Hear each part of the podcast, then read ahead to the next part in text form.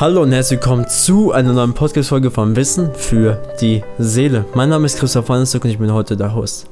In den vorherigen Folgen haben wir die drei anderen Energiekörper auseinandergenommen. Ich kann nur zusammenfassen: der Widder, der Stier und der Zwilling. Dementsprechend kommt heute der Krebs dann.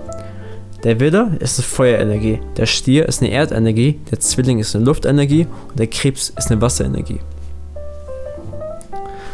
Grob gesagt ist der Krebs steht für Gefühle und Emotionalität. Du kommst aus der Kommunikation mit anderen, äh, dass du mit anderen kommunizieren möchtest, in die Gefühle rein. Dann, es wird wie gesagt den, ich mach mal kurz so einen Stift, meinen Stuhl nach hinten. Ähm, es wird dem vierten Haus zugeschrieben und der Mond regiert den Krebs. Der Mond steht für die mutterliche Seite der Planeten sozusagen. Ja, es ist eine sehr, sehr weibliche Energie. Es geht um Fürsorglichkeit, sie haben eine gute Intuition. Ähm, nochmal, nochmal wichtig für die Leute, die schon ein bisschen weiter sind: die Lösungsenergie ist der Steinbock. Wie gesagt, ich kann nochmal zusammenfassen: der Kuchen, das gegenüberliegende Zeichen, ist immer die Lösungsenergie. Wie, wie ich nochmal gesagt habe, ist dieses fürsorgliche Prinzip, sie verlieren sich aber auch öfters in die Emotionen. Das heißt, wenn du ein Sternzeichen, Mondzeichen oder Aszendenten Krebs bist, kann das sein, wenn du es auslebst.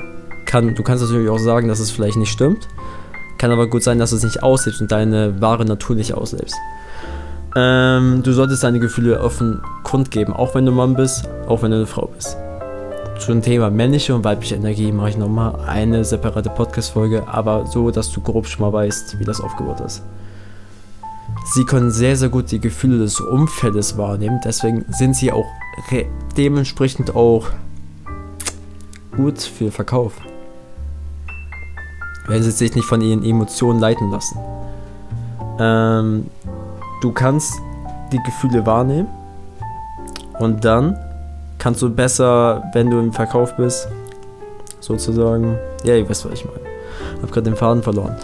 Aber sie können auch, wenn sie unbewusst sind, emotional bei Stress und Angst sehr, sehr manipulativ sein. Vielleicht habt ihr schon selber an euch gesehen, wenn ihr, wenn einer von euch äh, Sternzeichen Krebs, Mondzeichen und Aszendentenkrebs hat. Man muss natürlich den gesamten Energiekörper anschauen, ne? weil es gibt ja verschiedene Planeten, verschiedene Winkel. Aber das ist wie gesagt nur das Grobe das grob Gesagte sozusagen. Wie gesagt, ihr solltet eure Emotionen ausdrücken.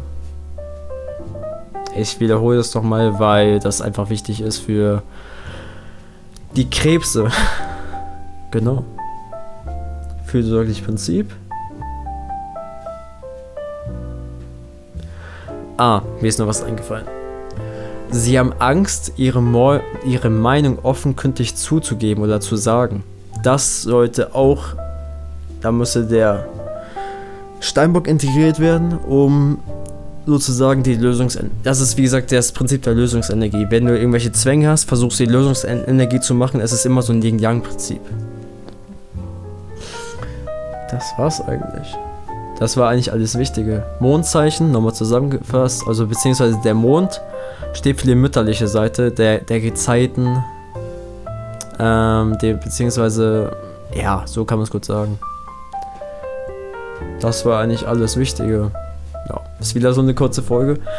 Aber ist dementsprechend auch mit vollen Infos verpackt. Also, ich prappe alles runter, weil das einfach schneller ist, anstatt jetzt von heißem Brei zu reden.